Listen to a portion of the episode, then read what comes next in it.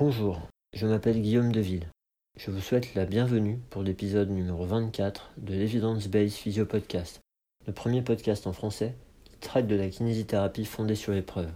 Ce projet est soutenu par l'agence EBP, un organisme de formation qui propose des cours de formation continue fondés sur l'épreuve en kinésithérapie. Dans cet épisode, j'ai eu la chance d'échanger avec Francis Grondin, un confrère kinésithérapeute passionné et spécialisé dans la prise en charge des céphalées. Nous discutons autour d'un article qui propose une mise à jour des critères diagnostiques pour le dépistage des céphalées cervicogéniques. Je vous souhaite un bon épisode.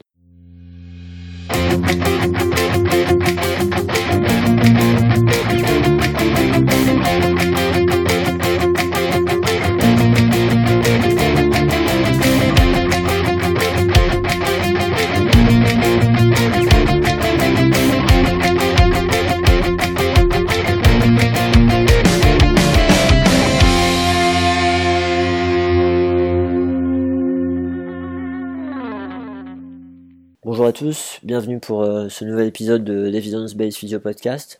Euh, Aujourd'hui, j'ai la chance d'être avec Francis Vondin. Bonjour Francis. Bonjour. Comment vas-tu? Ça va bien, merci. Et toi? Ça bah écoute, ça va, je te, je te remercie. Donc, euh, tu me disais tout à l'heure, il est quelle heure chez toi? Il est 17h18. 17h18 et moi il est 14h18. Tu, euh, bah, tu peux expliquer comment ça se fait aux auditeurs du coup On soit pas sur la même heure Je suis kiné à La Réunion, à l'île de La Réunion, donc ce qui explique euh, les 3 heures de décalage euh, qu'il peut y avoir hein, par rapport à la France. C'est ça, ça marche.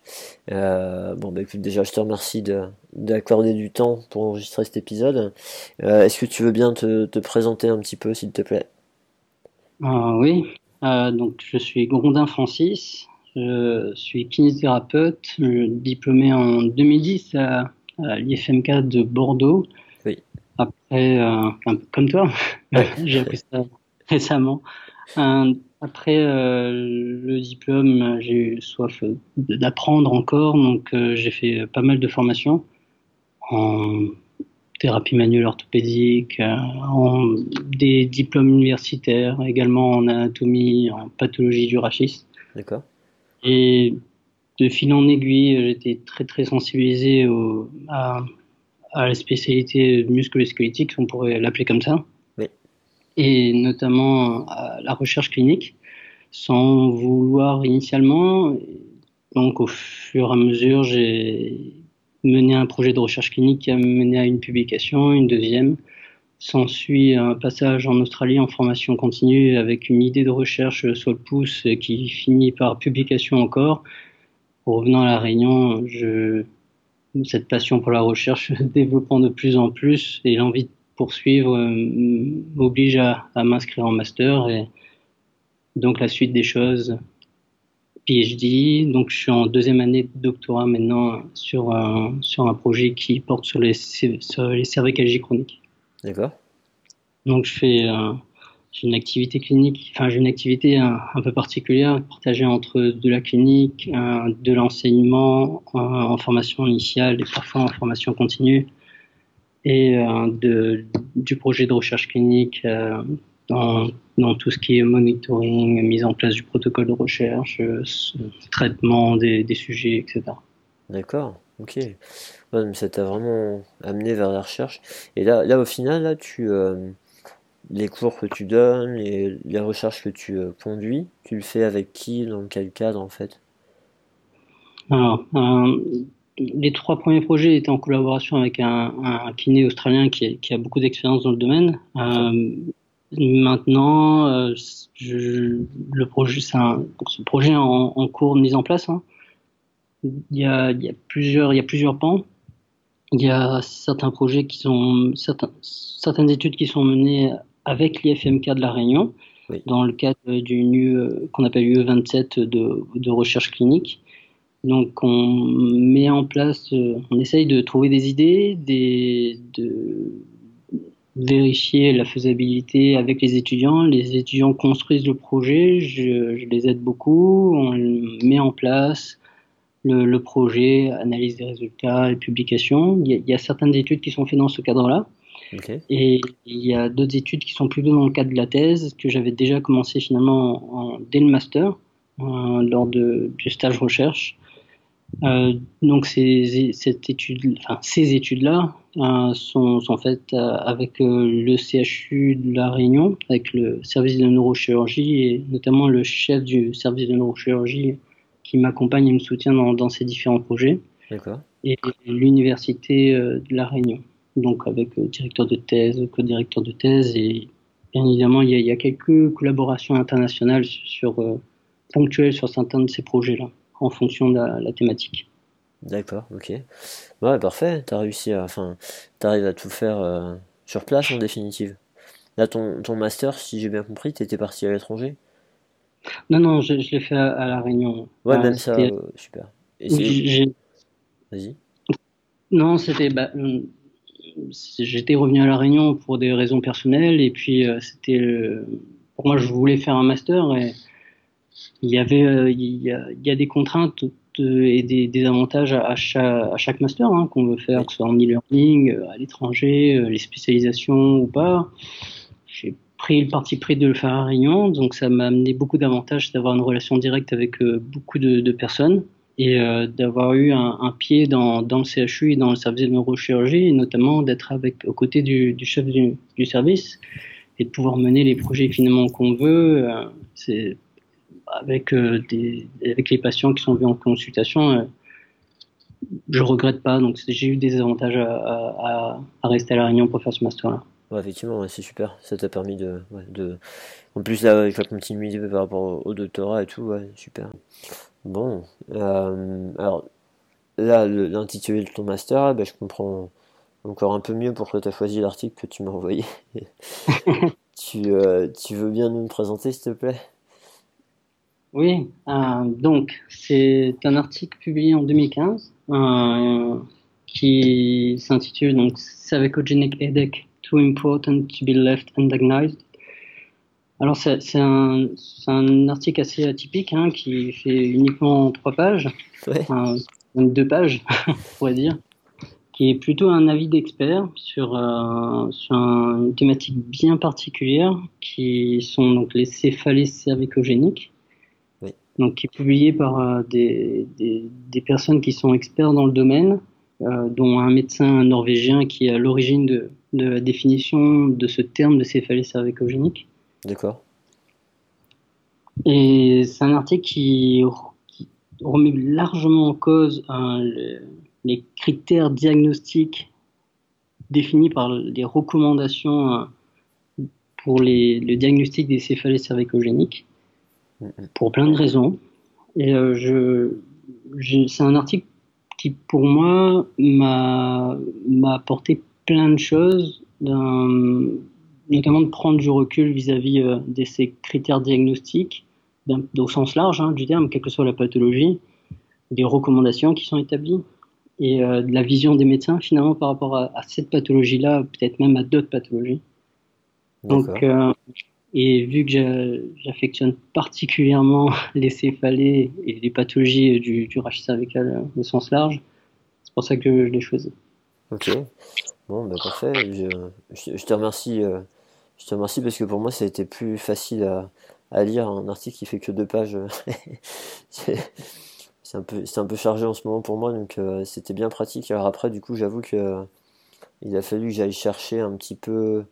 Enfin, je suis, allé voir du coup les, les critères de la classification dont il parle au début là, vu que c'est quand même une critique de cette classification initiale. Et euh, Bon là je me suis retrouvé sur un PDF qui faisait plus de 200 pages, mais heureusement la partie qui concernait les cervicogéniques elle était toute petite, donc, euh, ça va. J'ai pu me reprocher à ça, ouais. Ok. Euh, alors juste le la classification initiale euh, elle vient d'où en fait? Parce que au départ j'ai eu un peu de mal à comprendre. Tu sais dans l'article ils la reprennent tout de suite, et comme je connaissais pas le domaine, je j'étais un peu perdu quoi. Oui, alors c'est vrai que les non-initiés peuvent être un, peu perdus. Alors, je ne veux pas dire par là que je suis très initié sur le sujet, mais c'est vrai que c'est un, peu, un peu complexe. Donc, les, pour, en revenir au, sujet, quand on parle de, pathologie du genou ou de pathologie de hanche, on sait à peu près de quoi on parle. Euh, mais les céphalées, c'est un peu plus complexe et c'est même abstrait en soi. Donc, depuis euh, quelques années, là, il y a eu la troisième édition en 2013, euh, il y a des recommandations, enfin, un, descriptif qui fait les 193 pages de, de critères diagnostiques pour les différentes formes de céphalie. On en compte plus de 70 formes, certains diraient plus, plus de 200 en fonction de comment on les classifie. Cette classification-là, donc définie par euh, donc, la Société internationale pour les céphalées, donc euh, International Headache Society, met, en, met en exergue des critères diagnostiques précis pour chacun, chaque, chacune, chaque forme de céphalée, chacune sous-types de céphalées que peuvent présenter les gens. Avec, par exemple, les, donc, les plus connus hein, sont les migraines, les céphalées de tension. Il y a des moins connus, comme les, vasculaire de la face, les névragies trigeminales. Euh, il y en a d'autres, les céphalées hypniques. Il y, en a plein, il y en a plein. Et euh, donc, il y, a, y a des, il y a une classification qui est définie par un ensemble d'experts qui s'appelle donc euh, l'IHS, donc International Society, euh, Society. Et donc les auteurs abordent cette classification et remettent en question justement les critères qui ont été définis pour euh, l'établissement du diagnostic de céphalée qu'on dit cervicogénique. D'accord. Donc en fait, au départ, tout cet énorme document, c'est un groupe d'experts qui euh, fait une sorte de consensus pour une classification. Et là, l'article, il consiste à, critiquer euh, la partie sur les céphalées cervicogéniques. Et euh, en fait, c'est un autre groupe d'experts qui critique le travail de, de l'International Headache Society. C'est ça, hein? Oui, c'est bien ça, oui. Donc c'est un, un, groupe euh, qui, dont le dernier auteur, euh, qui est un médecin norvégien, qui a été à l'origine de la description des, du terme de céphalée cervicogénique. Depuis 1994, avec la, la création de, de ce groupe-là. Euh, donc c'est un groupe d'experts dans, un, dans, dans les céphalées, mais précisément dans les céphalées cervicogéniques. Ils remettent en question, en effet, les critères qui ont été établis par la société internationale. Ouais, en tant qu'expert sans doute un peu plus spécifique. Et c'est vrai que le, nom de cet auteur est assez périlleux à prononcer, donc euh, on laissera des gens aller voir. Mais euh, dans les références de l'article, euh, bah, ouais, sur 8, références, il y a 5 articles de lui. Quoi. Et ouais. Donc il, se base pas mal sur la recherche, etc. Ok. alors, du coup, qu'est-ce que. De quoi tu veux parler plus précisément par rapport à l'article? Des critères? Parfois, il peut être difficile d'établir le bon diagnostic pour les sujets qui souffrent de ces, de ces pathologies, que ce soit les migraines, les tensions, les céphalées cervicogéniques. Sauf que le problème, c'est que pour bien soigner une pathologie, il faut avant tout déterminer la pathologie, en être sûr de ce que souffre la personne pour lui donner le bon traitement adapté. Oui, ça, c'est vrai qu'en pratique, euh, on a ce problème-là avec des patients qui viennent nous voir euh, enfin, je, pense que c'est un, gros, une grosse galère pour les médecins généralistes parce que il me semble que c'est un motif de consultation très, très prévalent, en fait, les, les, maux de tête, si, si je peux dire, mhm. et enfin le mal de tête. Et donc, du coup, euh, on se retrouve régulièrement à avoir, des, patients qui ont des, des, problèmes cervicaux et qui, au passage, ont aussi mal à la tête et qui décrivent euh, Bah ouais, j'ai mal à la tête depuis longtemps, on a fait plein de recherches, on n'a pas trouvé, on voit bien que euh, ces critères diagnostiques, je ne sais pas si c'est y en a beaucoup ou si, euh, si c'est qu'on n'est pas très bien formé, mais souvent les gens ils se retrouvent à faire tout un tas de, d'examens dans tous les sens. Euh, parfois nous on se retrouve avec eux, on fait des choses euh, au niveau musculo-squelettique, on a des résultats, donc c'est chouette. Mais il y a, y, a, y a, des gens qui galèrent pendant longtemps avec ça. Ouais. Totalement.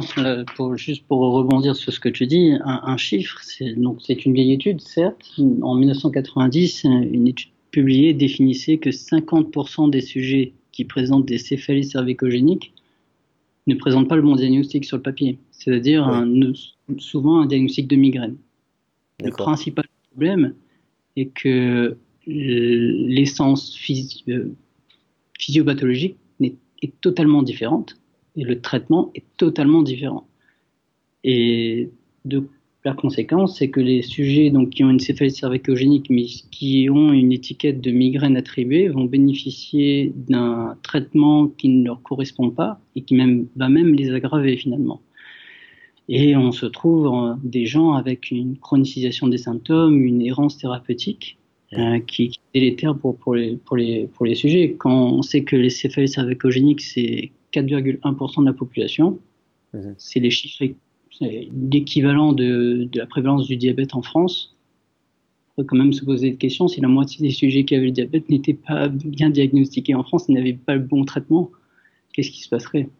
Ouais, une vraie galère. Et puis, euh, et puis d'un point de vue, comme, comme tu dis, euh, d'un point de vue vécu pour le patient, c'est, c'est atroce parce que, bah, à la limite, c'est comme, c'est comme d'autres, euh, d'autres douleurs chroniques où, à un moment donné, comme on dit, bah, t'as ça, je te donne le traitement, ça marche pas.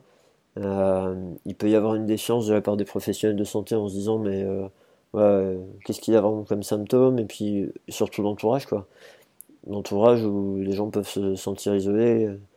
Euh, mm. Leur entourage peut finir par leur dire bah, écoute, euh, ok, t'as mal à la tête, on a fait plein de trucs, il euh, n'y a rien qui marche, donc à un moment donné, ouais, qu'est-ce qui se passe vraiment? Enfin, il y, a, sans doute pas mal de, de, de, ouais, de remise en question. D'un point de vue social, ça va être dur pour les gens. Et, c'est vrai que quand il y a des choses au niveau musculo-squelettique à faire, c'est vrai que c'est quand même dommage, quoi. Mm. Oui, totalement. C'est vrai que les, moi, je vois aussi en pratique clinique les, les conséquences euh, personnelles, sociales, représentation de la maladie euh, vécue par le patient sont incroyables parce que c'est une pathologie qu'on ne voit pas. C'est pas comme tu as mal au genou, tu marches, tu boites, où les gens voient que tu boites. Il, y a une acceptation de la maladie de l'autre qui, qui, est visible. L'un des céphalées c'est totalement différent. Il y a cette, cette, vision encore parfois de la, la personne qui, se, qui est plaintive, qui a mal, ou la femme qui a mal, parce que c'est souvent une pathologie euh, qui, est féminine, hein, euh, est énormément ancrée. Et alors que les conséquences pourraient être dramatiques, les gens vont pas au travail, ça coûte des millions hein, d'euros par an en termes d'absentéisme, euh, de, de, coûts sociaux et coûts directs et indirects. Parce que la, par la recherche diagnostique finalement, alors que parfois la, recherche, la peut être facilité. Donc c'est une maladie qui malheureusement a beaucoup de conséquences à, mon sens, euh, tant, tant physique que, que, que. Ouais, clairement. Bah, je, pense, je, pense, que la majorité de nos, nos, auditeurs, ils doivent, ils doivent avoir des histoires de patients euh, comme mm. ça, où euh, finalement ils ont vu des améliorations en faisant des choses et, mais avec des patients qui se traînaient ça depuis longtemps et qui pourrissait la vie. Et c'est vrai ce que tu dis, tu vois, souvent par rapport à lombalgie chronique, on se dit que la douleur chronique, c'est des choses qui se voient pas, mais, un lombalgie qui bouge différemment, il peut mettre une ceinture lombaire, euh, alors que là, c'est vrai que quand on a mal à la tête, Enfin, je, les patients ils se promènent pas avec un casque, les pauvres, heureusement, mais, mais non, non, mais c'est vrai, c'est vrai, j'avais pas réfléchi à cette dimension-là. Ouais. ouais. ça va encore, euh, encore au-delà, ouais. Ok, alors, du coup, euh, au niveau de, au niveau de l'article, ils ont pris, euh, ils ont pris les critères définis initialement par, par l'IHS et ils les discutent. Oui, point par point, oui. Ouais. Donc, l'IHS décrit en fait des, des, critères qui, qui, permettent d'établir un diagnostic de céphalie cervicogénique. Et ces auteurs-là passent en revue point par point notamment de pourquoi ils sont pas d'accord avec ces critères. Oui. On, peut, on, pourrait passer, euh, on peut discuter un petit peu sur chaque point, si tu le souhaites. je pense oui, bah, de toute façon, euh, je pense que les éditeurs ils ont compris, vu que l'article il fait deux, il fait deux pages, il n'y a pas non plus 46 000 critères, donc euh, je pense qu'on peut, on peut les revoir. c'est intéressant parce qu'à mon avis, ça va pouvoir donner des infos utiles pour la clinique, une réflexion, des infos utiles pour la clinique, donc si, tu veux bien, ouais, ça me dit bien. Ok, donc le premier critère euh, est euh, toutes céphalées euh, respectant les, les, critères décrits dans le petit 3. Donc c'est un critère un petit peu aléatoire, je dirais. Mais le deuxième critère est assez intéressant, qui, peut, qui, qui, mène à plein d'interrogations. donc qui précise, alors je suis désolé, il faut que je fasse la traduction en même temps. Hein. Ah, donc, un preuve clinique de laboratoire ou d'imagerie d'un désordre ou lésion du rachis cervical ou des tissus mous du rachis qui est connu pour être une cause de céphalée. Alors, c'est un peu long, euh, mais ça, peut soulever plein d'interrogations. Euh, avant tout, la majorité des éléments qui sont innervés au niveau de la tête, au niveau du cou, du rachis cervical supérieur notamment, peuvent provoquer des céphalées. Mm-hmm. Euh, il, y a, plein d'exemples, mais certains pourraient, pourraient provoquer des douleurs locales, mais peut-être pas forcément des céphalées. De nombreux éléments, donc ça ne permet pas de définir exactement quoi, comment et où, mais au-delà de ça, euh, on sait très bien maintenant, avec les données euh, neurophysiologiques, que une lésion, une lésion, euh, tant même qu'on soit pas capable de définir ce qu'est une lésion, euh, on peut avoir une altération d'un tissu sans avoir euh, de la nociception. Bah oui, c'est ça le problème. Il n'y a pas de corrélation radioclinique. Et au-delà de ça, enfin, justement par rapport à ça, la, la littérature s'accorde très bien à dire qu'il n'y a pas de preuve de lésion admise, définie, radiologiquement parlant, euh, pour définir la, présence d'une céphalée cervicogénique. Par définition, il n'y a pas de corrélation radioclinique. C'est ça. donc, voilà, en imagerie. Donc c'est très gênant de ce, critère-là d'un point de vue imagerie, mais ils ont tapé un peu large. Euh... Ouais, bah, après, après, ce qui est un peu gênant, c'est que effectivement, le risque, c'est de soit voir des modifications tissulaires et de dire, bah ok, euh, la céphalée est provoquée par euh, le rachis cervical parce qu'il y a telle modification tissulaire, c'est pas, ces modifications-là, sont complètement asymptomatiques. Et il y a d'autres risques aussi qui renforcent le problème dont on a parlé avant, c'est-à-dire que la personne elle a peut-être une céphalée cervicogénique, mais elle a peut-être pas de modification dégénérative ou modification tissulaire à l'imagerie. Et alors que peut-être qu'il y a quand même une cause euh, cervicogénique, mais sans avoir de modification tissulaire. Totalement. Et euh, tant bien même qu'il y aurait euh, des, des, des, potentielles modifications tissulaires, donc certaines sont, sont asymptomatiques. Et quand dans ce critère ils utilisent une preuve clinique d'un désordre, d'une altération de, du tissu ou une lésion, euh, il y a des désordres qui sont consécutifs à d'autres pathologies. C'est-à-dire, on sait que les, sujets qui ont des migraines, donc euh, une, pathologie bien précise, ont souvent des douleurs cervicales associées qui sont a priori consécutives à la migraine avec des sensibilités euh, palpatoires au niveau musculaire, sous-occipital, voire du trapèze par exemple, d'un point de vue musculaire, ou parfois des, des raideurs, euh, des diminutions de la mobilité du, du rachis cervical d'un point de vue articulaire. Donc, ce critère de, de preuve d'un désordre d'un point de vue clinique ou radiologique et des yeux de sens est, pas proche de la réalité d'un point de vue euh, de la recherche également. En fait, ce que tu dis, c'est qu'il n'est pas assez spécifique euh, parce qu'il peut être présent dans d'autres diagnostics comme celui de la et il permet pas de, ouais, il permet pas de poser un diagnostic quoi. Un critère très large qui veut, qui, qui précise, qui précise pas assez euh, euh, la nature de, de ce qu'on est capable de retrouver, ce qu'on devrait retrouver chez ces sujets-là, hein, en comparaison avec des sujets qui n'ont pas la céphalée cervicogénique. Ouais, ouais. Totalement. Ça marche. Donc euh, très sensible mais pas très spécifique. Ouais. C'est ça. Donc, le, deuxième, le, troisième critère, finalement, prend, prend c'est tout le reste des critères. C'est donc le critère C qui précise une preuve d'une cause démontrée euh, de, des deux, de deux critères suivants sur les quatre décrits. Il y a plein de critères. Une, désolé pour la traduction simultanée, c'est pas si simple. Le premier critère, c'est une céphalée qui est développée euh, de façon temporelle avec l'apparition au début d'un désordre cervical ou l'apparition d'une lésion cervicale. Alors peut-être je vais passer sur, en revue sur, les autres critères. Une céphalée euh, qui a significativement amélioré ou résolu en parallèle avec l'amélioration ou la résolution du désordre ou lésion cervicale. Clairement, il faut soigner pour être sûr que ce soit ça. Donc en gros, c'est ça. C'est le... Si le problème cervical s'est amélioré, le mal de tête à la céphalée s'est amélioré en même temps. Quoi. Ouais. ouais. Le troisième critère, une diminution de la mobilité euh, du rachis cervical et une céphalée qui est, qui est aggravée lors de manœuvres provocatives. Et le quatrième, céphalée qui est abolie suite à un bloc diagnostique d'une structure euh, ou d'un nerf. Oui, par, rapport injection ou euh, c'est ça. Hein. Par exemple. Ouais. une injection.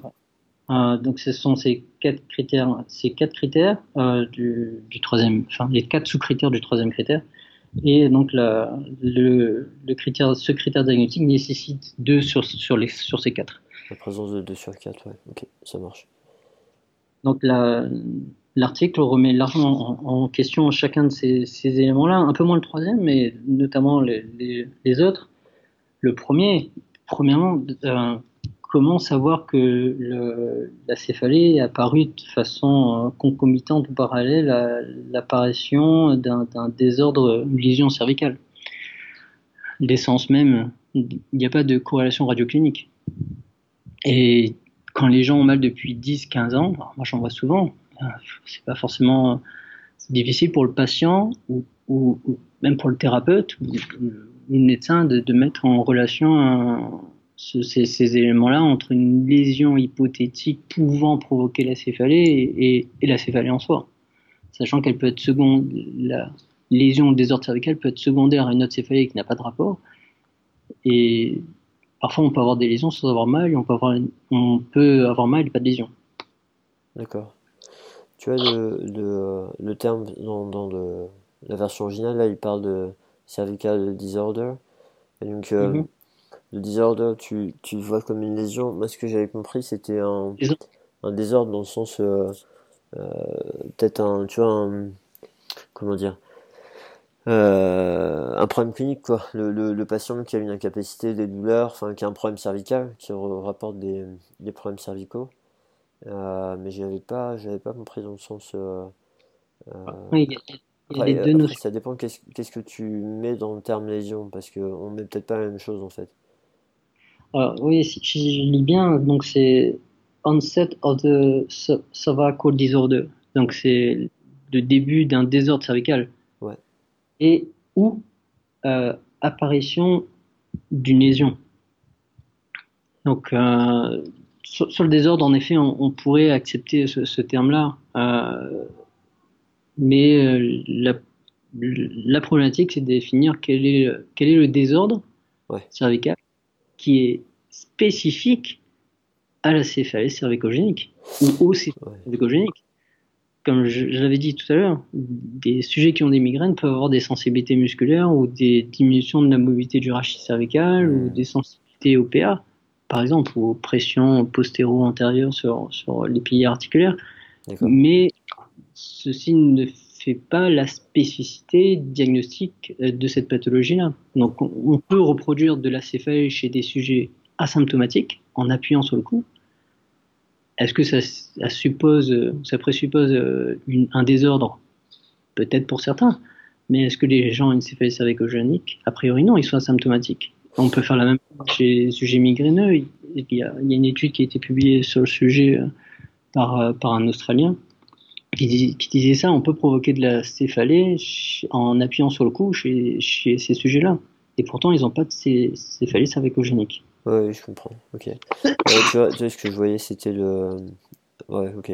En fait, ce que je voyais, c'est que tu sais, euh, si tu as un patient en pratique qui te dit euh, bah, Je me suis réveillé un matin, j'étais complètement coincé au niveau du cou et, euh, j'ai eu mal à la tête en même temps, ou c'est venu dans la journée, etc. Alors, j'ai jamais mal à la tête avant. Euh, je me disais, bon, ça peut peut-être quand même donner un indice. Mais là, ce que tu dis, c'est que euh, euh, si la personne a fait une migraine, c'est quelque chose qui peut entraîner des symptômes dans le cou. Enfin, ça peut aller dans l'autre sens aussi. Mais c'est pas suffisant, en fait. Mhm. Tu, as raison, hein. c'est vrai que quelqu'un, ça c'est le, tableau clinique idéal. C'est la personne, j'ai mal, qui dit, décrit j'ai mal au cou depuis un matin au réveil, ça fait trois mois et c'est depuis ce moment-là euh, que j'ai des céphalées associées du même côté provenant de l'arrière. Ouais. C'est un tableau clinique super qui est rare, qui est rare malheureusement. Donc, comme on a dit, souvent des gens sont dans une errance euh, thérapeutique et diagnostique et ils se souviennent pas véritablement et parfois c'est pas c'est pas aussi net que ça hein, l'apparition des symptômes cervicaux. D'accord.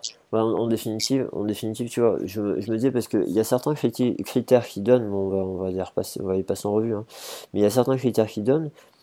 Je me dis que parfois des auteurs, ils étaient peut-être un peu, un peu durs, tu vois, parce que je me dis, je peux lier ça à des situations cliniques où je me dis quand même que si tu as ça, ça, ça, ça, ça, bah, il y a peut-être quand même des chances que ça puisse être un, un problème de, de céphalée cervicogénique.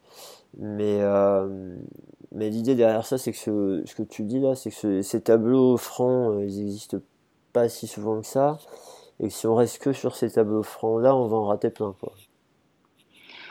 Et on, on, on peut mener à, à, des erreurs diagnostiques. Parce que là, clairement, peut décrire des gens qui ont des migraines et qui ont des douleurs cervicales associées, qui ont des désordres cervicaux associés, mais peut-être qu'ils ont le diagnostic. Oui, dans les, deux sens. dans les deux sens, oui, bien sûr. Dans les deux sens, on peut, ça peut mener à des erreurs. On peut se tromper, ouais. Ça marche. Ça marche, merci. Ok. Ah. Euh, Vas-y, poursuis. Le deuxième critère. Euh, donc une céphalée qui est améliorée au ou résolu en parallèle de l'amélioration de la résolution d'un désordre ou d'une lésion cervicale. Oui. Euh, oui, c'est, moi, c'est le critère qui, qui, qui m'étonne le plus parce que je me dis, il faut soigner la personne pour poser le diagnostic. on, on, on c'est au-delà de, de, de, de l'étape du diagnostic, on traite avant, après on pose le diagnostic. C'est un peu Dr House, mais euh, on un peu on traite avant et après on voit. Oui, c'est vrai que ça paraît, c'est une logique implacable. Euh, tu ne traites que le coup et les gens n'ont plus le problème et donc euh, bah, c'était ça. C'est que du coup c'est peut-être pas adapté pour euh, pour des médecins qui ne savent pas comment soigner ce problème-là et c'est peut-être pas adapté pour un neurologue. Ce sont les les personnes qui sont en deuxième ligne pour le diagnostic de ces pathologies-là. Donc en soi, c'est une forme d'incohérence, mais, qui, qui est un critère très spécifique du coup. Bah ouais, mais, tu vois, tu vois ça c'est un truc. Euh, en fait, je me rends compte que, euh, tu vois, dans, ma pratique, ça m'est arrivé d'avoir des, personnes avec, euh, avec des maux de tête, enfin des céphalées, et à un moment donné de dire, bah, écoutez, là je vous vois pour autre chose, on va travailler cette autre chose, et si ça s'améliore en, en, parallèle, bah, c'est que ça venait de là. Et, euh, et sinon, c'est que c'est différent et je vais vous aider à faire le tri. Et, euh, en définitive, euh, j'avais l'impression qu'ils avaient déjà fait du, de l'essai-erreur comme ça sur un traitement ou sur des imageries ou des choses comme ça, mais pour, avec d'autres d'autres évaluations, tu vois, avec d'autres professionnels de santé. Et j'avais l'impression que, en définitive, moi, si je fais ça, c'est parce que j'ai pas les compétences diagnostiques pour l'anticiper, tu vois. Et, euh, et du coup, j'ai l'impression que c'est pareil par rapport aux médecins généralistes. Ils, ils voient un patient, bon, ils vont envoyer euh, voir euh, le kiné, voir, je sais pas moi, un neurologue, voir, voir d'autres spécialistes. Et en fonction de bah, s'il y a un traitement proposé marche ou pas, ou si tel examen est positif ou pas, bon, on va se dire oui, c'est ça le diagnostic, mais, mais c'est rarement que le diagnostic est posé et que le patient il est, il est après traité en conséquence. quoi. C'est tu vois, sans doute par manque de connaissances, moi j'avais l'impression que c'était un peu une fatalité ce truc. Oui, totalement. Et en fait, c'est le comportement euh, qui, qui, est inévitable quand, quand on ne sait pas. Et ouais. moi, je fais pareil pour d'autres pathologies quand je, quand je ne sais pas, en fait. Ce qui est, ce qui est normal. Hein. Et je ne pourrais pas dire si c'est la meilleure façon de faire ou pas mais l'essai-erreur fonctionne lorsqu'on on a, on a plus d'autres solutions. Oui, clairement. Mais après, après euh, euh, s'il y a des moyens de poser un diagnostic plus précis avant, euh, bah, clairement, c'est mieux, ouais. Mmh. Mmh, oui. Mais la, la, la, difficulté, en fait, ouais, c'est, d'être informé et d'avoir de la diffusion d'informations sur, sur, le sujet. Ouais, d'accord. non, et c'est, c'est vrai que ouais, les médecins font pareil, je comprends. Hein, la... Là, une parenthèse, c'est que les, dans, je ne sais pas si c'est toujours d'actualité, mais j'avais déjà raconté ces choses-là en, congrès euh, euh, sur, en, France. Mhm. Les, le terme de, de céphalée cervicogénique, céphalée qui représente un tiers des céphalées de, des sujets consultants en, centre antidouleur, qui représente un quart des céphalées chroniques. C'est un terme qui n'apparaît pas dans les livres d'éducation des médecins en France. Donc ça veut dire que la majorité des médecins ne sont pas au courant euh, du, terme. Et ce sont eux qui sont en première ligne pour diagnostiquer. Et alors les neurologues, je ne sais pas non plus s'ils connaissent. Par contre, c'est vrai que le terme de névragie d'Arnold, un terme complètement inadapté, très franco-français, les gens connaissent. Sauf qu'il y, a une mauvaise compréhension vis-à-vis de ce, terme-là et des critères diagnostiques associés. Ah bah, euh, forcément, c'est pour ça qu'on. Ouais, ok. Bah, en fait, ils n'apprennent pas en formation initiale et c'est pour ça que tous nos patients, euh, leurs médecins leur disent bah, j'ai une névragie d'Arnold. Oui, donc il y, y, a un problème, à, mon sens, je, je, préfère rester humble là-dessus. Je pense qu'il y a un problème d'éducation des, des, médecins et de la diffusion d'informations euh, sur cette pathologie qui représente euh, une grosse prévalence quand même des céphalées chroniques. Et malheureusement, oui, c'est pas facile. Euh, et en d'un point de vue clinique, pratique pour les médecins et pour les kinés aussi, parce que c'est un, un domaine très spécifique qui, demande des, connaissances euh, précises. Et euh, le mode essai-erreur, il est ce qu'il est, mais quand le but c'est d'aider les gens et que lorsqu'on reste humble et qu'on essaye de, d'avancer, bah, ça marche parfois, heureusement. Oui, oui. Bah, bah après, euh, soit, soit on tombe bon au début et ça va assez vite et tant mieux, soit, soit on met du temps à tomber bon, et puis là, c'est clair que si on a un meilleur diagnostic dès le départ, on perd beaucoup moins de temps. Quoi. Mmh. Et du coup, et du coup, l'impact, bah, comme on dit, hein, sur, euh, sur la santé euh, mentale et, et, sociale du patient, et enfin tout ce que je me dis au début, euh, on peut vraiment réduire. Quoi. Mm. Totalement. On peut avoir un très bel impact pour ces gens-là. Enfin, on, peut, on peut beaucoup aider ces gens-là. Ouais, ok.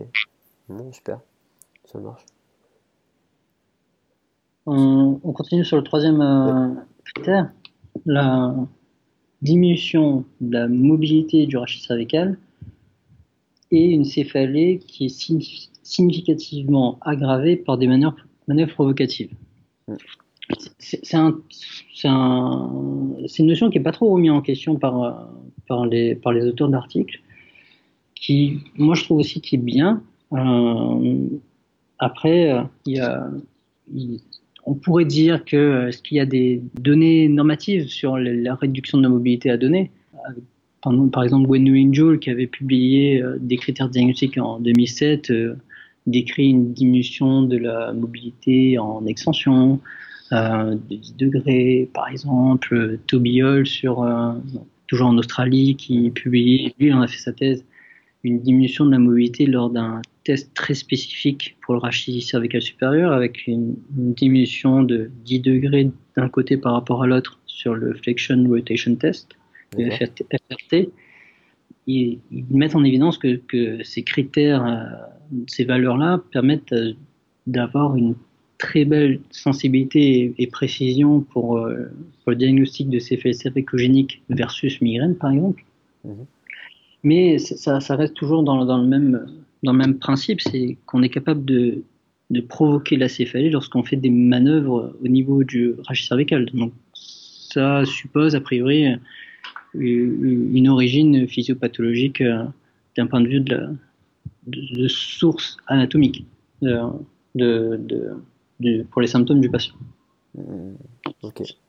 Donc autant, euh, autant le fait de faire de la palpation ou certaines mobilisations, ça peut être totalement. Euh, enfin, je veux dire, on peut provoquer des, des, céphalées chez une personne asymptomatique. Autant il y a certains tests qui ont montré une meilleure précision que ça. Alors. Oui, totalement. D'accord. Exactement. Et donc ensuite, le dernier critère, c'est une céphalée qui abolit suite à un, bloc diagnostique. Euh, bon, ce, ce critère-là est, relance, c'est un, un, critère, je dirais, très médical. Hein. Euh, parce que c'est solliciter, le, fait d'être invasif pour poser un diagnostic. Encore au-delà, on, soigne avant, avant, de poser le diagnostic. Donc il y a toujours des problèmes vis-à-vis de ça. Pour faire une parenthèse, les notions de preuve sur les céphalées cervicogéniques sont formelles. Il n'y a pas de preuve d'efficacité des traitements invasifs pour les céphalées cervicogéniques. Au-delà de ça. Du d'infiltration, tu veux dire Voilà, d'infiltration, mmh. bloc, diagnostic, etc. Il n'y a pas de preuves, ou les, les preuves sont plutôt à l'inverse. C'est que, enfin, il y a des preuves que ça ne marche pas. Au-delà de ça, les, les, effets secondaires existent, et donc il y a des gens, quand on regarde d'un point de vue statistique, hein, les gens ne sont pas améliorés, mais on a toujours sur les sur l'effet donné sur un groupe de patients, il y a des gens qui répondent pas avec pas d'effet, pas de changement. Il y a des gens qui sont un petit peu améliorés, il y a des gens qui sont par contre aggravés. Et en soi, euh, faire un geste invasif euh, pour établir un diagnostic, euh, alors qu'on sait qu'il n'y a pas de corrélation radioclinique, c'est inviter au traitement invasif qui n'est pas efficace, qui peut être délétère pour le patient finalement. Donc, après, ce, ce critère-là, je ne dis pas qu'il faut jamais faire d'infiltration pour des sujets moi, j'envoie je, des patients parfois faire des infiltrations quand, quand, on est en échec thérapeutique total et qu'on sait que on pense qu'il y, y, a un élément anatomique qui, pose problème. Euh, mais de, de, de, là de l'avoir pour un critère diagnostic pour l'ensemble des patients qui présentent cette, cette pathologie alors qu'il n'y a pas de corrélation radioclinique et qu'il y a d'autres éléments qui permettent d'établir le diagnostic formel sans être invasif, pour ces raisons-là, le, ce critère-là est, remis en cause. Ouais, c'est excessif, ouais. Bah, L'idée, euh, comme tu dis, hein, on va pas, on va pas faire ça à tous les patients. On a d'autres critères avant de faire ça. Maintenant, bah, c'est pareil, comme tu dis, euh, ça reste des options, comme, comme la chirurgie dans, dans certains domaines, ça reste des options qui sont critiquées parfois parce qu'elles sont euh, posées trop vite. Mhm. mais quand on a vraiment fait au mieux, de manière conservatrice, conservatrice etc., et qu'on a vraiment des, critères précis comme quoi euh, ça peut aider, euh, parce que peut-être qu'il y a des critères qui pourront ressortir un jour, euh, qui pourront dire que bah, pour tel patient c'est quelque chose d'intéressant à faire, mais sans doute que le groupe de patients sera petit. Tant, tant qu'on n'est pas rendu à un échelle de traitement conservateur, d'aller prendre le risque, bah, soit comme tu dis, de faire plus mal à un patient, et puis simplement de, les risques infectieux, et, enfin tout ce qui peut être lié à au fait de passer à la cutanée, etc. C'est malheureusement, malheureusement, je pense que ça retombe hein, dans ce que ce me disait le, les difficultés diagnostiques par manque de connaissances, le fait que le terme de céphalie cervicogénique soit pas connu. Euh, sans doute qu'il y a des gestes invasifs qui sont faits rapidement, euh, un peu à cause de ça. Après, c'est pareil aussi, nous, euh, dans notre rôle, on, on, développe, on se développe notre métier, on arrive à aider de plus en plus les gens. Donc euh, c'est aussi notre rôle d'arriver à, à, diffuser ça et, et euh, du coup que les médecins sachent qu'on est capable d'aider pour ça, ça et ça. Parce que quand on en parle directement avec eux, les médecins, euh, ils, sont, enfin, ils sont les premiers à vouloir éviter des gestes invasifs souvent s'ils savent qu'il y a une alternative valable, tu vois. Donc, donc mhm. c'est important de réaliser ça. Après, le, le piège, c'est que parfois, quand on est tout seul dans notre cabinet, on a tendance à parfois en vouloir au médecin. Euh, alors que si on en parle directement avec lui, euh, bah, la plupart du temps, euh, il s'est le premier à dire non, bah, s'il y a autre chose à faire, moins invasif, moi je veux ça. Quoi. je, suis totalement d'accord avec toi. Hein. Souvent, c'est l'image qu'on peut avoir du médecin, mais c'est parce qu'on communique pas assez ensemble, je pense, hein, à mon sens. et pourtant, je, je, voudrais pas être à leur place un médecin généraliste, c'est moi j'ai l'impression que c'est la spécialité la plus dure qui existe. énormément de choses sur plein de domaines. Sur plein de domaines, de la, pédiatrie, de la dermatologie pour la pédiatrie, euh, de la respi, de la petite bobologie, du musculo-squelettique. C'est extrêmement dur. Donc, c'est peut-être normal qu'ils ne connaissent pas tout. Euh, non, en détail, c'est normal, clairement clairement. on, travaille ensemble. Après, non, ouais, c'est ça. C'est à partir du moment où tu travailles, ils sont habitués à, à travailler en équipe avec différents spécialistes. Euh, s'ils, savent, s'ils savent ce que nous, en tant que spécialistes, euh, on, sait faire pour aider les patients, euh, ben voilà, ils, eux, ils sont contents en fait. Hein. Mhm. Totalement. Ouais, j'ai, ouais. J'ai, j'ai, démarré une activité là récemment, j'en ai parlé déjà dans un truc que j'ai écrit il y a pas longtemps. Euh, euh, là, j'ai un jour de clinique, moi, où je bosse chez les médecins généralistes. Et euh, en définitive, au départ, je suis allé. En, fait, en fait, ils, proposent aux patients musculo-squelettiques d'avoir un, un, bilan avancé avec moi assez rapidement. Et après, du coup, euh, on échange entre nous et puis pour voir comment mieux orienter le patient. Ah, génial. Ouais, que ce soit que ce soit des simples conseils, que ce soit que ce soit euh, bah, de, de, de, confirmer que c'est intéressant de faire kiné, euh, que ce soit de voir s'il y a vraiment un intérêt à faire une imagerie ou avoir un avis spécialisé, etc. Et euh, en préparation de ça, j'ai passé, passé des journées de consultation avec eux, juste pour voir des patients et leur dire, bah, tu vois, ce patient-là, je pense que je pourrais, je pourrais l'aider pour telle ou telle raison, ou celui-là, tu peux peut-être m'envoyer, mais bah, sincèrement, non, celui-là, je peux pas l'aider. Et ils ont été surpris de certaines pathologies où je pouvais les aider. Et ils me disaient, mais des pathologies où d'habitude ils, sont embêtés parce qu'ils savent pas vraiment quoi faire. Donc, euh, vraiment, voilà, cet échange-là, euh, je pense qu'il aurait, il aurait un grand bénéfice pour que les médecins sachent mieux euh, quand est-ce qu'on peut aider les gens. Et ouais, faut, faut, pas hésiter, même si ça va pas jusqu'à une activité comme je décris, mais voilà, pas hésiter à passer un peu de temps avec eux et, tout le monde y gagne quoi. Nous en tant que professionnels, euh, les patients surtout, euh, la société, enfin voilà. On a tous à y gagner à échanger ensemble, hein, quelles que soient les spécialités. la médecine générale une spécialité qui est difficile, la kinésithérapie une spécialité qui est complexe, mal connue. Et il faut échanger. Ouais. ouais, clairement. Ok. Ok, ok. Alors, du coup, on en est où Au niveau des critères, on les a. Il en reste un? Ouais, il en reste un, donc euh, qui, est un critère assez étonnant. Donc, un, on, pour traduire de façon simple, c'est un diagnostic qui peut pas être expliqué, pas mieux expliqué par, un autre, par, par une autre pathologie finalement, d'autres critères de diagnostic. Ouais, ok. ça, c'est c'est difficile parce que du coup il faut il faut maîtriser les 193 pages. Hein. faut tout, tout enlever. Tout enlever, névralgie vasculaire de la face, névralgie trigeminale, euh, névralgie occipitale, tout, tout. D'accord. Mais en soi, je pense que c'est important de, de, le préciser, mais c'est pas forcément facile. Donc, ça, je ne sais pas quoi, quoi dire euh, vis-à-vis de ce critère-là. Non, effectivement, ouais. on peut pas être très bon avec ça, ouais. ouais. D'accord. Ça marche. Donc bon, ça c'était euh, des critères initiaux, enfin de, des critères de l'IHS que des auteurs ont, repris. Euh, et, donc du coup, après, eux, ils, en proposent des différents, il me semble, c'est ça. Hein. Oui, c'est ça. Ils proposent d'autres critères hein, qui sont issus en fait de, de, de leur avis d'expertise du groupe de, de diagnostic et de traitement pour les céphalées cervicogéniques. Mm-hmm. va peut-être refaire une, parenthèse avant tout pour, pour les personnes qui écoutent, parce que souvent, c'est quoi céphalée cervicogénique Ça veut dire quoi? Donc c'est certains disent, et je pense à, par erreur, céphalie d'origine cervicale. C'est pas le bon terme, à mon sens, parce que d'origine cervicale, ça, ça, englobe, ça peut englober aussi les névralgies occipitales, et ça peut aussi englober les céphalées de tension de muscles du rachis cervical. C'est pas d'origine cervicale. en soi, origine cervicale, c'est tout élément qui pourrait venir du, du, du rachis cervical. Un, un whiplash post-traumatique, donc c'est une céphalie post-traumatique, c'est pas le même diagnostic en soi.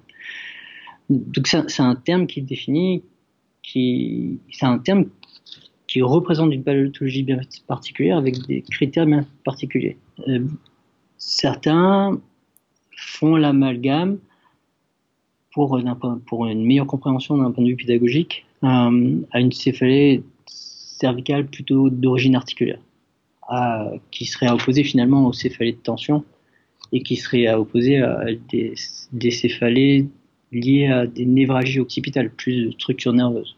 D'accord. Donc alors attends, juste que je sois bien sûr de suivre. Euh, donc quand on parle de céphalies de tension, ça peut être des tensions musculaires qui vont se propager euh, au niveau du crâne en fait? Des, des tensions. La théorie sont des, des, des, des sensibilités musculaires, des tensions musculaires cervicales ou occipitales qui génèrent de la nociception sur le crâne. D'accord. Céphalies de tension, c'est ça en fait. Oui. Ouais, ouais, parce que tu vois, ça, c'est fait pareil. C'est pareil, moi j'ai toujours entendu ce terme-là, j'ai jamais réfléchi et, euh, limite, la première, euh, le première euh, compréhension naturelle, c'était plus lié à la tension artérielle, moi, tu vois. bah ouais. ouais, non, mais quand on, quand on se penche pas sur un sujet. Mais, bon, ça prête vachement confusion, ce terme de céphalée de tension, parce que moi, si j'ai un patient qui me dit j'ai une céphalée de tension, j'ai tendance à lui dire, bah, je peux rien pour vous, quoi. Mais là, si tu me parles des muscles, je vais me sentir un peu plus concerné quand même. Ok. Euh, donc ça c'est ok et après donc, euh, donc, ça ça fait pas partie des céphalées cervicogéniques et après ce que tu dis aussi c'est que si tu as une genre de douleur euh, bah, par irritation compression nerveuse ça ne fait pas partie des céphalées cervicogéniques totalement oui ça représente une pathologie bien particulière. Certains l'appellent névragie d'Arnold. Oui on y retourne. Je, je, je, déteste ce mot en soi parce que il n'y a pas une névragie euh, cervicale haute, hein, ce sont les névragies occipitales, c'est le terme précis qui est utilisé, parce qu'il y a plusieurs nerfs, hein, le grand nerf d'Arnold, le petit, après il y a le troisième. Il y a une irritation d'un de ces nerfs-là pour provoquer une symptomatologie bien particulière, euh, symptomatologie qui fait plutôt euh, symptomatologie nerveuse. D'accord. Qui est totalement différente des céphalées cervicogéniques. Et alors, du coup, céphalée cervicogénique, c'est plus. Alors, tu disais, euh, souvent, c'est résumé dans. Enfin, c'est simplifié en disant c'est articulaire. Mais du coup, ça, ça te convient pas trop là. Voilà, c'est, c'est, une simplification qui, qui, qui a l'avantage de, de, mieux comprendre d'un point de vue pédagogique. Mais cette simplification n'est pas si simple finalement. Quand on prend les choses plus largement entre céphalée de tension cervicogénique et autres. D'accord, ok. Ok. Donc, voilà, voilà pour. définition, c'est quoi alors? Ben, J'en ai pas. J'en ai pas et les experts euh, préfèrent pas trop en parler, j'ai l'impression. Euh, c'est compliqué. À, à, mon sens, ce sont des gens qui n'ont pas de céphalée de tension ni une névragie euh, occipitale, je dirais. D'accord. Mais ces gens-là, finalement, on se rend compte que les gens qui ont des céphalées cervicogéniques ont, ont, des altérations, des déficiences, si on voudrait dire d'un point de vue français, euh, des déficiences articulaires. Ils ont des déficiences musculaires aussi, plutôt déficit musculaire. Oui. Euh, parfois, ce qui est inévitable pour les céphalées, c'est qu'ils ont un phénomène de sensibilisation nerveuse. Hmm. sensibilisation plutôt centrale, thalamus, euh, noyau trigéminal, caudal, cervical. C'est plutôt complexe en fait. On, on, met, malheureusement, hein, ça c'est plutôt le mot de la fin, c'est que on met les gens dans des cases. Ouais, il y a un maillage là-dedans. C'est pas si simple que ça. On peut pas avoir que un problème au ménisque, au genou. Enfin, c'est plus compliqué. Hmm, hmm, D'accord. D'accord. Donc, du coup, par rapport aux, aux, critères que eux ils proposent là, tu T'es plus en accord avec ça ou pas forcément? Ah, ben, je, suis plus en accord parce que c'est, j'ai l'impression qu'ils sont, qu'ils sont quand même plus adaptés à la pratique clinique pour le diagnostic des céphalées cervicogéniques et qui permettent de moins faire d'erreurs diagnostiques a priori. Ça marche. Donc, les critères sont, euh, par exemple, le premier, c'est une douleur unilatérale, une douleur à la tête unilatérale sans side shift, donc sans changement de côté. Oui. Donc, c'est un critère qui qui est bien spécifique et en fait qui permet de différencier euh, les céphalées cervicogéniques des migraines. Alors pourquoi? Ben, Parce que clairement les migraines c'est ce qui est connu le, plus en termes de céphalée unilatérale chez les sujets et qui peut mener aussi à des douleurs cervicales. Et euh, comme j'avais dit précédemment, donc une ancienne étude, c'est un patient sur deux qui a une céphalée cervicogénique n'est pas diagnostiqué, n'a pas le bon diagnostic et plutôt un diagnostic en faveur de migraine, donc mène à une erreur diagnostique.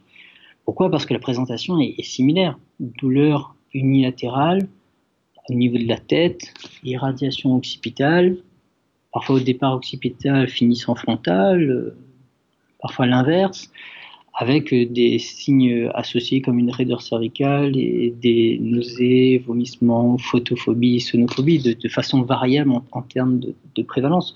Donc la, principale difficulté qui, est, qui, est, décrite pour les céphalées cervicogéniques, c'est de différencier cette pathologie-là des migraines.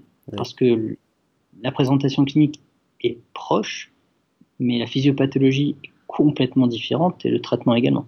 Oui, tout à fait. Donc là, c'est plutôt, un côté sans changement de côté. Ouais, alors que dans les migraines, des gens peuvent présenter une migraine avec une douleur unilatérale au niveau de la tête et deux heures plus tard, la douleur migre de l'autre côté, c'est-à-dire ils ont toujours mal, par exemple à droite, et ils vont avoir mal plus fort à gauche parce que le gauche va devenir douloureux et parfois les gens ils ont plus du tout mal à droite, ils ont mal uniquement à gauche. Donc ça j'en ai vu. Sinon c'est d'un côté, c'est après c'est les deux côtés et ça tape des deux côtés. C'est ça. Alors après, après, par contre, ils, mettent un truc. Euh, attends, où est-ce qu'ils le trouvent ça?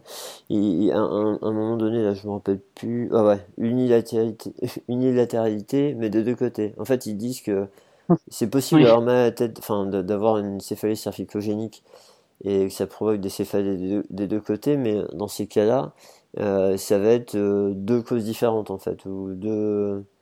C'est ça qu'ils disent, hein oui, ils remettent un petit peu ça en question en disant euh, on peut avoir mal au cou des deux côtés, ou avoir mal au cou de façon centrale et avoir mal à la tête. Oui. C'est tout possible. Ça, ça, donc, il n'y a pas de side shift. Non, mais, c'est ça. Euh, ça, ça, change pas de côté, mais ça veut pas dire qu'on. Enfin, si on a un patient qui a mal, qui a mal à la tête des deux côtés et qui a, qui a un problème cervical des deux côtés, il peut, ça peut très bien être entre guillemets deux cévalées cervicogéniques en fait. Juste, juste t'as pas, bah, pas de changement de côté. C'est pour ça qu'ils ont choisi euh, le terme changement de côté au lieu de dire euh, bilatéral ou euh, ouais. Mhm. Ça marche. Sur, sur les critères d'après, c'est des critères qui, coulent de sens pour nous en, kiné, je dirais. Provocation donc de la céphalée sur des positions non physiologiques au niveau du cou de là, je pense qu'il faut comprendre non physiologique par position physiologique de repos, en fait. oui, oui, oui, ça me gênait un peu aussi ce terme de non physiologique, mais. Après, il y a provocation de, de la céphalée par euh, des manœuvres externes au niveau du cou ou de l'occiput, euh, sur la région cervicale et occiput. Donc, ce qui paraît logique en soi, hein, si on appuie sur le cou et ça provoque dans la tête, ça sous-entend que ça, ça vient bien du cou. Mhm. On bouge le cou dans certaines positions particulières, ça provoque euh, de, de, la, céphalée. L'autre critère, un, déficit euh, d'amplitude au niveau du cou, ça pourrait mettre en exergue un, désordre au niveau euh, d'un point de vue articulaire, peut-être. donc un problème au niveau du cou qui, qui provoque, qui sera en lien avec la céphalée. Ouais, sachant, sachant que là, ces trois derniers critères, en fait, c'est les critères qui étaient déjà présents pour l'IHS. Sauf que ils les ont critiqués. Sauf que eux, pour poser un diagnostic, il faut qu'il y ait euh, tous les critères, je crois, non? En fait, il faut ils décrivent qu'en moyenne, il faut 5 critères sur 7. Ouais, voilà, c'est ça. ça à, partir de, à, partir de, 4, 5 critères, on, peut établir. Ouais, donc en fait, ils, ils, ont inclus qui existait déjà dans l'IHS, sauf que il en faut plus pour eux pour poser un, un, un diagnostic qu'il en fait dans l'IHS, quoi. Ouais, et, on va dire que les critères sont un peu plus spécifiques parfois. Et ouais. dans, dans, il faut, oui, en effet, il faut plus que, que les 2 sur 4 de l'IHS. Ouais, c'est ça. Ouais. non, parce qu'autrement, les, les personnes qui n'ont pas l'article sous les yeux, elles vont pas comprendre pourquoi on a dit tout à l'heure que d'appuyer sur le cou et que ça produise des, des symptômes, enfin, de, la céphalée. On a dit tout à l'heure que c'était pas suffisant, et puis là on est bien dans les critères diagnostiques, mais c'est que juste avoir que ça, ça suffit pas, et ils, ils, en, ils en demandent plus, quoi. Ouais. Ouais, ils en demandent un peu plus pour, pour s'assurer la, spécificité de, du diagnostic. Ouais, excuse-moi, je t'ai coupé parce que je voulais, je voulais juste préciser ça. Ouais. Tu fais bien. Donc les critères d'après sont les, la présence d'une douleur diffuse euh, dans l'épaule mhm. et le critère d'après, douleur diffuse dans le bras. c'est des critères que, que moi en pratique clinique, alors j'ai pas j'ai pas le même euh, même expérience que ces gens-là, hein, euh, mais c'est pas un critère que je retrouve souvent. Mais par contre, c'est vrai qu'une douleur irradiante au niveau de l'épaule, c'est un critère qui est présent dans le bras peut-être moins, mhm. mais c'est rajouter encore des éléments pour dire qu'après oui, ça, ça, ça, vient du coup. Ouais. ouais. Donc, il y a, plus de chance, ouais. Et le dernier critère, enfin l'avant-dernier critère, qui est à mon sens un très très important. C'est une douleur qui commence postérieurement, donc au niveau occipital, et qui finit antérieurement. Mmh, mmh, mmh. Pourquoi j'utilise ça? Parce que pour différencier des, des, migraines, on se rend compte que les migraines font plutôt l'inverse, en général. Mais dans, dans, dans, dans leur article, donc dans un autre article auquel ils font référence, hein, ils font référence qui, qui a été faite sur une étude sur plus de 1000 personnes en, Norvège pour établir euh, ces, critères-là euh, pour les céphalées cervicogéniques. Mhm. Ils mettent en évidence que les sujets qui ont des migraines, dans un cas sur deux, présentent une douleur qui provient du postérieur et qui finit antérieurement. Ah. Donc c'est possible, c'est possible. Mais encore une fois, donc la, force peut-être de, des critères de ce groupe de, pour les céphalées cervicogéniques, c'est d'en avoir beaucoup. Il faut beaucoup de critères qui laissent penser qu'il y a une implication du coup provoquant la céphalée, provoquant la céphalée, à l'inverse des critères de l'IHS où il y a des critères assez vagues et il en faut très peu pour établir le diagnostic, ce qui peut mener à un diagnostic. Donc, douleur démarre postérieurement, ça paraît logique, ça vient du cou et ça va vers la tête. Et puis souvent les patients ils arrivent assez bien à l'écrire ça en définitive. Hein. Totalement, totalement. Mais j'ai eu des gens, hein, ils avaient finalement, c'est ça qui est étonnant, ils avaient euh, 4 critères sur 7, et notamment j'en pense à un, c'est un, un, médecin que j'ai soigné à La Réunion, j'ai tenté de soigner à La Réunion, et qui présentait euh, 4 critères sur 7, et notamment ce critère-là. Euh, douleur commençant postérieurement et finissant antérieurement. On a tout essayé.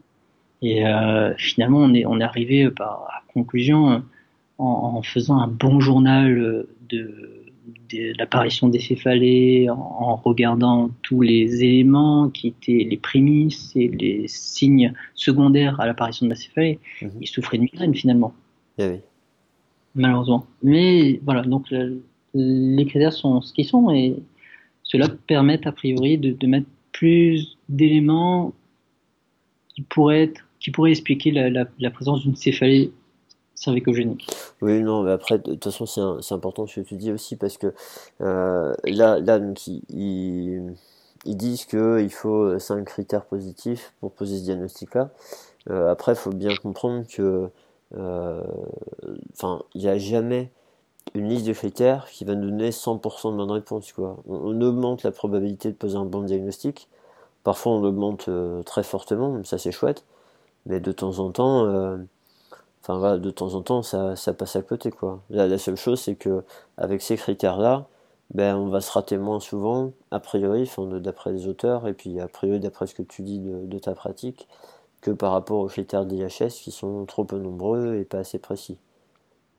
totalement. Donc euh, malheureusement, il n'y a, a pas eu d'études qui ont été faites hein, pour, pour, pour avérer ça. Euh, le, la sensibilité, spécificité, les ratios de vraisemblance, euh, ou les, donc les erreurs euh, diagnostiques qui peuvent être faites à partir des critères de l'IHS versus pas de critères. Non, mais de toute façon, il n'y a, a, pas de, a pas de gold standard, de toute façon. Ben, alors, c'est ça le problème. Qu'est-ce que standard? Comment comparer un gold standard? Et si on ben veut un gold standard, il faut un autre gold standard. Ben oui, tu peux pas. Non, non, à un moment donné, tu es obligé de faire avec le. Ouais.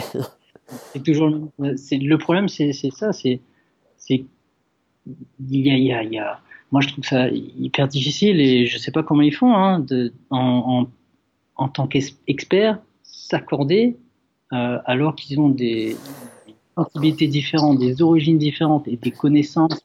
Euh, on peut pas tout connaître, donc parfois on a des connaissances restreintes. Euh, d'établir un diagnostic qui, qui, doivent être des recommandations pratiques, cliniques, diagnostiques qui deviennent finalement un gold standard. Ah bah non mais, ouais, non, mais de toute façon on fait au mieux. Après tu sais, il y, y, a pas mal de, il y a certaines pathologies, le gold standard c'est le résultat d'imagerie, alors que on sait que le résultat d'imagerie dans les mêmes pathologies, euh, il n'est pas, il est pas valable. Donc tu sais, euh, parfois il y a des gold standards qui sont établis en fait qui valent pas grand chose. Et en, en définitive là, peut-être que, ouais, en fait l'IHS là, euh, on peut soit se dire qu'il y avait tellement d'experts qu'ils n'ont pas réussi à se mettre d'accord et du coup ils ont eu moins de critères et des critères plus vagues parce qu'ils étaient obligés de faire des compromis. Euh, soit on peut se dire que bah, effectivement ils étaient moins spécialisés dans ce diagnostic-là, et du coup l'équipe euh, nordique, là, norvégienne, tu disais, je crois, ils, ont, ils ont réussi à, à, être plus précis. Mais bon, à un moment donné, c'est vrai qu'il nous faut des points de repère. C'est important, encore une fois, parce que ça augmente notre probabilité de poser des bons diagnostics et de proposer des traitements adaptés. Mais c'est jamais du 100%, quoi. Ouais, faut pas, faut pas rêver non plus, quoi.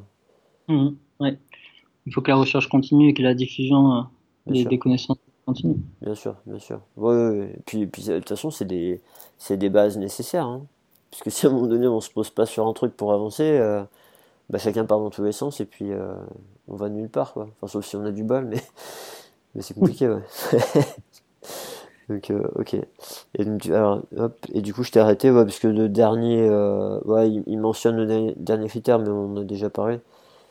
Oui le, bloc diagnostic, qui, qui est pas, il l'inclut pas forcément euh, nécessairement pour euh, termes critères.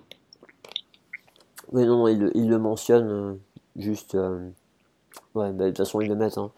Énumération mm. diagnostique de facteurs diagnostiques avec un total de 7 ou 8 facteurs.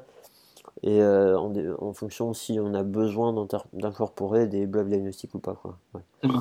C'est pas de truc. Enfin, clairement, ils disent, ils disent pas qu'il faut faire ça pour pour euh, avoir un, critère de plus. Ça marche. Ça marche. Ok, bon, ben, on, a, on a ces critères-là.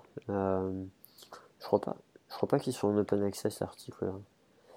Euh, non, non, ils sont pas. pas. Mais bon, à la limite, c'est quelque chose dans la dans la diffusion de l'épisode, on pourra, je pourrais remettre les, les, différents critères, les renoter pour les gens et euh, qu'ils puissent les avoir disposition enfin facilement, puisse y accéder facilement. Euh, pour ceux qui prennent pas des notes, parce que en général, les gens quand ils écoutent, euh, il y en a plein qui sont au dedans, en train de faire du sport, de la vaisselle, de la cuisine, euh, ce genre de choses. Donc, donc ouais, j'essaierai de les ressortir. Ouais. Ok. Qu'est-ce que tu voulais ajouter d'autre là par rapport à, cet article ah, ben, c'est c'est un, article qui est, intéressant à mon sens, après, euh, qui, qui peut paraître un peu vindicatif euh, vis-à-vis de, des recommandations et du travail d'expertise qui a été fait sur euh, d'un point de vue international. Mais heureusement qu'il y a des gens qui font ça. Heureusement, je dirais. parce que, je disais, les céphalées écogéniques, c'est un tiers des sujets qui consultent en algologie pour des céphalées chroniques. Hmm ça mérite quand même de, que les médecins, les kinés soient au courant des, critères diagnostiques parce, pour éviter de mener à, des erreurs diagnostiques, parce que c'est le terme, il faut l'utiliser. Euh, Lorsqu'on sait que le traitement de la migraine, il est clairement médical avant tout. Il y a d'autres notions hein, d'éducation, euh, de traitement, on va dire, euh, basé sur un petit programme aérobie euh, et le changement d'habitude de vie vis-à-vis du stress, etc.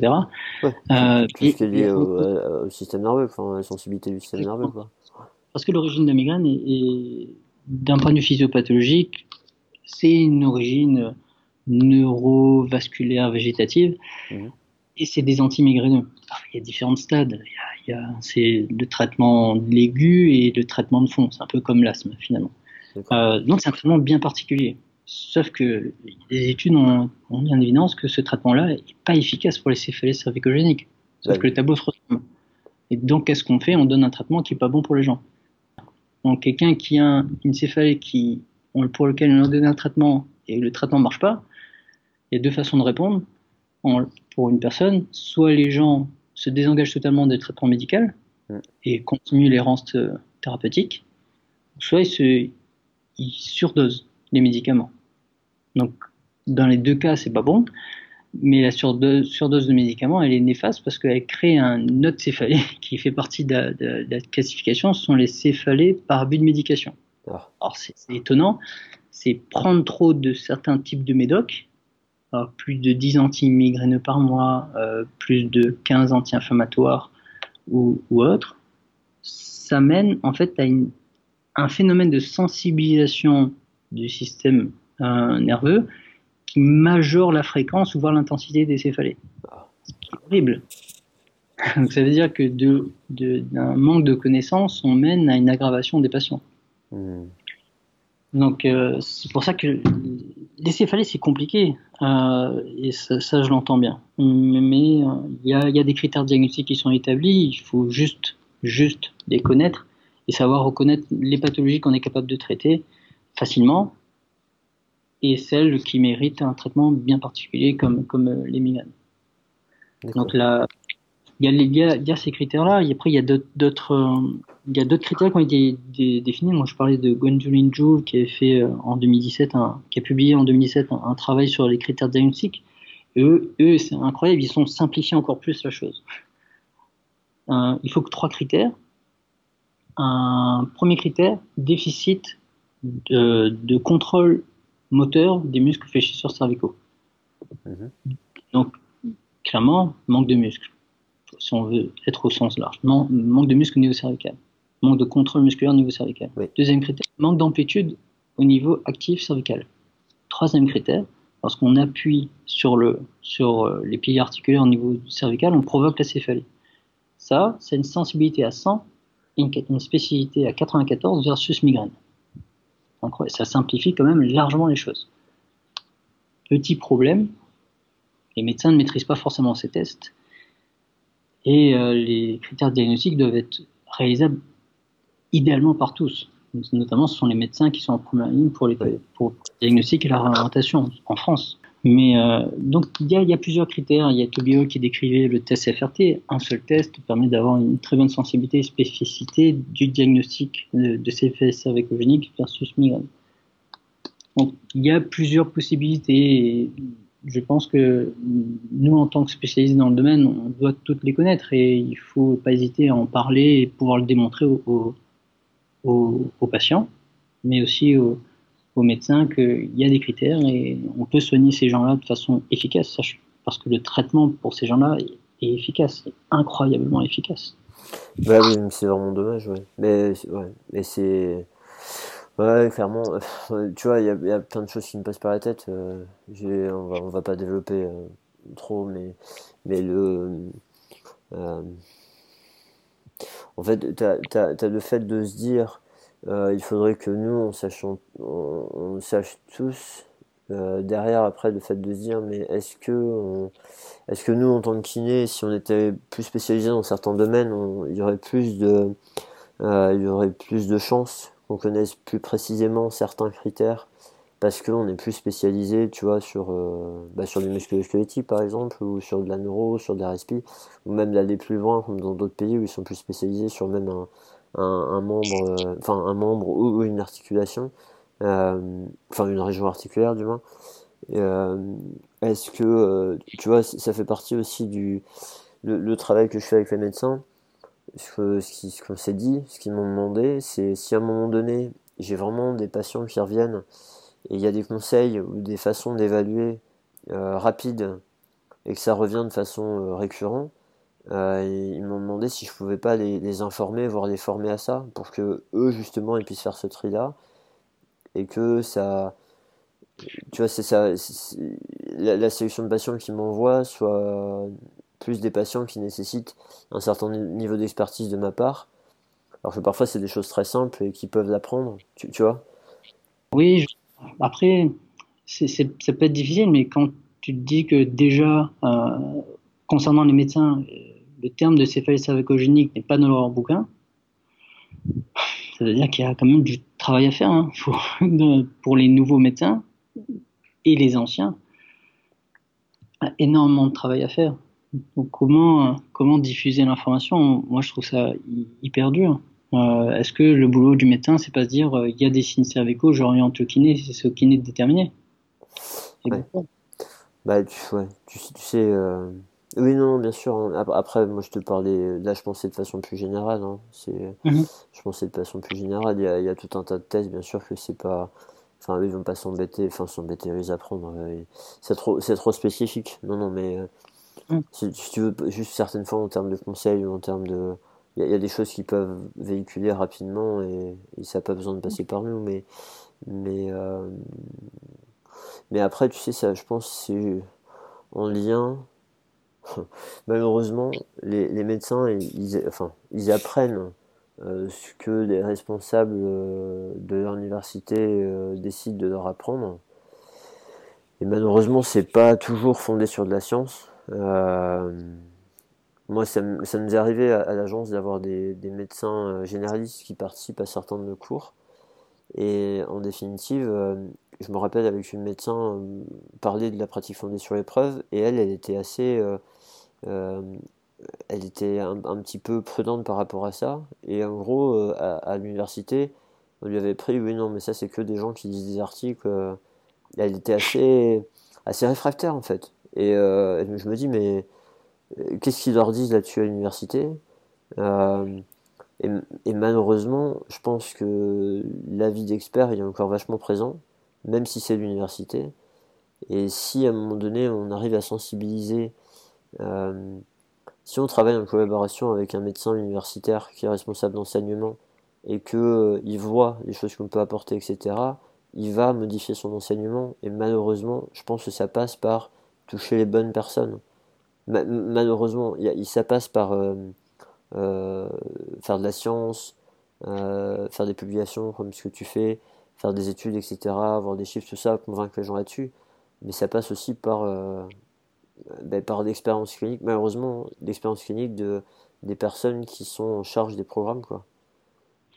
Ouais, tu as, raison. Hein. De ce que je vois et ce que j'entends des amis qui sont médecins, c'est que non, l'enseignement médical est hétérogène en France. Euh, encore plus vis-à-vis de l'étranger, mais dans certaines facs, euh, l'enseignement est fait pour bien passer le CN. Sans compter le fait que certains, bah, certains spécialistes ont leur propre vision de la chose et enseignent leur vision euh, et pas forcément ce qui est décrit. Ouais, pas forcément en, accord avec euh, ce que la science dit sur le sujet. Et malheureusement, sur le musculo-squelettique, la, la, part de nombre d'heures euh, dédiées à l'enseignement sur les pathologies musculo-squelettiques pour, pour les externes, elle est faible, extrêmement faible pour les médecins généralistes et les spécialistes, extrêmement faible. Non, Donc, clairement. Non. Puis en kiné, c'est pareil, ils savent pas ce qu'on fait. Hein. Enfin, mais les choses changent et commencent à changer. Certaines facs, euh, moi j'avais reçu, euh, j'étais très étonné de recevoir un interne en stage chez moi et qui, qui, parce qu'il restait deux jours. Alors, formidable, on a pu échanger sur des choses. Je me rends compte que vraiment, ils ont un œil clinique. Ils ont l'habitude de voir beaucoup de patients et de se faire un œil clinique énorme, mais ils se rendaient pas compte de tout ce qu'on était capable de soigner, comme tu disais euh, précédemment. Et ils maîtrisent pas toutes les recommandations parce que c'est pas facile pour eux. et, donc peut-être que oui, ça, ça, ça, ça va peut-être changer euh, d'ici les années à venir, je le souhaite.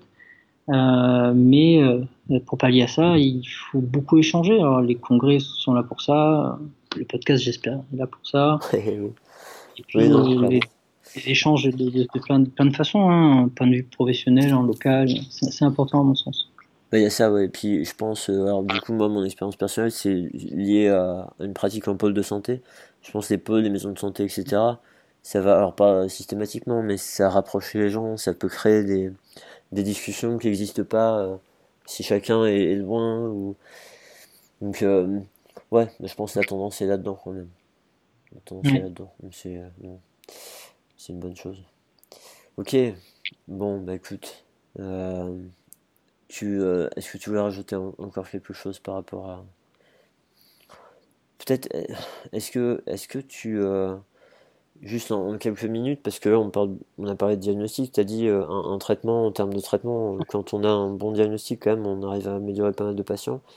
Euh, dans les grandes lignes, euh, un traitement pour une, une céphalée cervicogénique, pour toi, ça ressemble à quoi?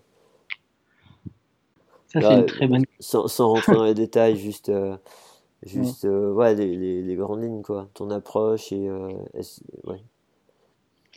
Bah, moi, mon approche a changé au fur et à mesure des, des, quelques années de pratique et euh, j'ai tendance à prendre beaucoup d'importance à l'aspect social et euh, la représentation de la maladie que je peux avoir et, la représentation que je, montre aux patients. Enfin, le fait que je reconnaisse la maladie en soi. Hmm. Parce que dans ce contexte-là, la majorité des gens que moi j'ai, ils ont mal depuis plus de 4 à 15 ans.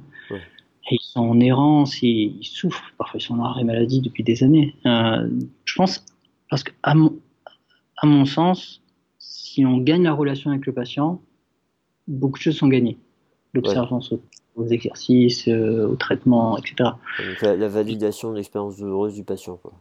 Totalement. Moi, je mets vraiment dans, dans, dans, dans ce schéma-là, en, en, vraiment en écoutant, en faisant vraiment des écoutes actives, mais j'essaye vraiment de chercher, d'écouter, bien comprendre le patient et de bien comprendre sa pathologie. Donc avant tout, un bon traitement de ces patients-là, c'est une bonne relation, une, une, excellente anamnèse euh, pour déterminer ce qu'ils sont et qui ils sont, qui, enfin ce qu'ils ont et ce qui ils sont. Et bon, après, quand le diagnostic est posé, euh, moi je pratique un, un, peu de façon spécifique. Euh, donc la majorité des gens ont mal à la tête quand, quand ils consultent. Ben, la première chose, ben, j'enlève le mal de tête. Et du coup, là, pour discuter, c'est plus facile, je trouve. Parce que, et du coup, ils, ils écoutent bien ce qu'on leur dit. Ils écoutent bien, je explique ce que je pense que c'est, ce qu'il faut faire, et que là, j'ai enlevé, ok, mais ça risque de revenir, déjà. Mais voilà ce que je pense qu'il faut faire pour que ça ne revienne pas. Euh, donc, qu'est-ce qu'on fait euh, eh ben, Grosso modo, hein, je respecte les, recommandations, enfin, les notions de preuve issues de revues systématiques et méta-analyses. Et il y a de la thérapie manuelle, mhm. il y a des exercices, de l'éducation, exercices notamment de contrôle moteur, de renforcement musculaire cervical. Mhm. Euh, euh, parfois, chez certains sujets, donc c'est un peu variable. Parfois, il y a un petit peu plus de posture, parfois, il y a un peu plus d'approche euh, biopsychosociale, euh, avec parfois certains ont plus besoin de mindfulness ou des, des choses de ce type-là. Mm, et parfois, certains sujets, c'est plus euh, des techniques orientées euh, sur, euh, sur la région temporomandibulaire. Enfin, ça, varie. Mais pour moi, c'est un, traitement centré sur le patient, multimodal, à l'écoute du patient. Et dans lequel le patient est, acteur et actif. Parce que il y a, beaucoup de choses à faire. quand on a des déficits musculaires depuis des années, il y a des exercices à faire. Mmh je pense. Donc la, littérature a, tendance à aller vers là que traitement, thérapie manuelle seule est moins efficace que thérapie manuelle plus exercice, et exercice est aussi efficace que thérapie manuelle. C'est la tendance des, articles. Mais euh, voilà, donc c'est un, un, traitement multimodal. Oui, ok. Bah, non, c'est intéressant. Le, le, le, le, truc euh, que je trouve intéressant, tu sais, c'est euh, euh, le fait d'aider le patient déjà à avoir moins mal à la tête pour aborder les choses après en détail. C'est moi, ça me fait penser, tu sais, ces patients qui viennent nous voir avec des médications super lourdes et à qui on essaye de de, de faire retenir tout un tas d'informations. Alors que les pauvres, déjà, ils ont un traitement pas possible. En plus, ils ont mal et c'est une galère sans nom, quoi. Mais ça, c'est vraiment un piège. Euh, on se rend pas compte, on tombe facilement dedans, je pense. Et euh, bon, bah déjà, si on peut jouer sur les symptômes, non seulement euh, le patient est sans doute plus en capacité de recevoir bah, des, des, conseils qui, même, qui sont intéressants, importants pour lui. Et puis, effectivement, si il y a, y a, toujours cette histoire de bon, si on fait pour eux, a, on peut avoir la crainte de, ils feront pas eux-mêmes et ils attendront qu'on refasse pour eux. Et d'un autre côté, une personne qui a fait pour eux, pour eux, qui a enfin fini par trouver le problème qui leur pourrit la vie, euh, bah, peut-être que leur capacité, leur, euh, leur volonté à écouter cette personne-là et suivre les conseils qui viennent de cette personne-là est plus forte. Donc euh, ça c'est mm. intéressant. Mm. Ok. Bon, super. Bon bah écoute, je, te, je te remercie par rapport à ça. Sauf si tu. Est-ce que tu veux rajouter quelque chose sur, sur le sujet? Non, je pense qu'on en a, on a fait toujours un peu, hein. ouais. On est beaucoup, un peu dans le désordre parfois, mais. Ouais, non, ça c'est normal, c'est moi ça. je, laisse, je laisse pas les, les gens dans l'ordre, c'est normal. je le fais à chaque fois. ok. Est-ce que tu as des, des, projets en cours, des choses dont tu veux parler là, qui vont se passer bientôt pour toi ou pour peu importe? Ah, Des projets en cours, des, projets en tête, il y en a plein. Il y en a trop. Là, les projets en cours, là, je, suis en deuxième, je commence ma deuxième année de thèse, donc j'ai beaucoup de travail. Euh, je me rendais pas compte que c'était aussi lourd à, faire. Euh, le monitoring, de, dépôt, dépôt, de CPP, gestion euh, administrative, euh, juste traitement des patients. J'ai dû apprendre à, lire des IRM, à mesurer des choses sur les IRM. Voilà, y a, y a, ça, ça c'est mon projet, c'est ma thèse. J'ai beaucoup de travail vis-à-vis de ça. Donc ça, c'est le projet immédiat.